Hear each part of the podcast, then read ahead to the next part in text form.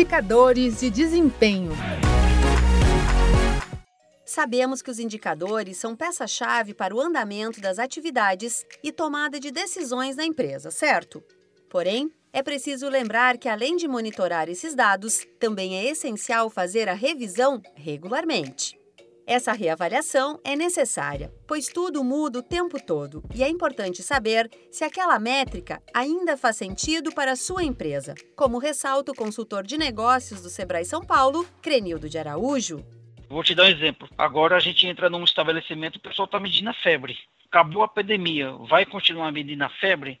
Então é importante você estabelecer o um indicador para monitorar um determinado assunto que está crítico na sua empresa, a alta taxa de atrasos e faltas dos funcionários, ou as suas vendas abaixo. Agora, a partir do momento que isso melhorou, você vai analisando os dados, vai tomando as ações, fazendo as correções internas, isso melhorou, aí você pode mudar para um outro indicador, assim como também ao longo do ano você pode ir apertando a meta. Então, começou janeiro, eu coloquei uma meta de redução de retrabalho, a meta máxima 300 horas. Hoje você está com um patamar acima disso. Chegou meio do ano, eu fui treinando as pessoas, fui escrevendo os procedimentos, melhorando os processos. Chegou meio do ano, eu percebi que esse valor médio, já dois meses aí, está em torno de 150 horas. Opa, vou revisar a meta, vou apertar um pouquinho. E assim sucessivamente. Então você pode rever a meta periodicamente para você ir melhorando esse seu resultado. E você pode trocar de indicador na medida que você chegou à conclusão que, bom, já resolvi essa questão. Esse calo não me dói mais. Vou pensar no outro. Vai ser parte para atacar outro assunto. A dica para as micro e pequenas empresas é trabalhar inicialmente com poucos indicadores. Assim, fica mais fácil fazer monitoramento e revisar as métricas. Além disso, segundo o especialista do Sebrae São Paulo, Crenildo Araújo, a reavaliação deve ser realizada no máximo a cada dois meses.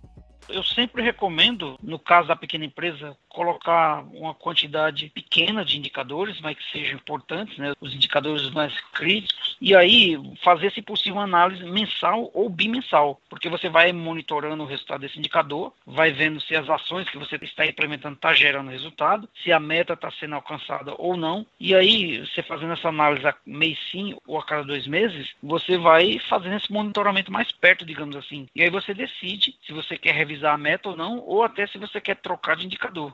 Porque de repente eu vou colocar um indicador aqui porque a questão da compra de matéria-prima está crítica, por causa do dólar que está alto, enfim, ou até nessa situação da pandemia aí que a gente está com dificuldade de achar matéria-prima. De um mês para o outro acaba a pandemia aí e acha matéria-prima em qualquer lugar não vai fazer sentido você continuar esse indicador, você pode mudar para outro. Então, eu sempre coloco a necessidade de você fazer análise, apuração dos resultados, se possível, mensal. Se não der, pelo menos a cada dois meses, para você estar tá olhando os números e você decidir se muda a meta ou se muda de indicador.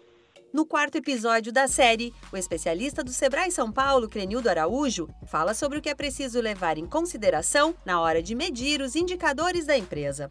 Para acompanhar os próximos programas, siga o Sebrae São Paulo nas redes sociais.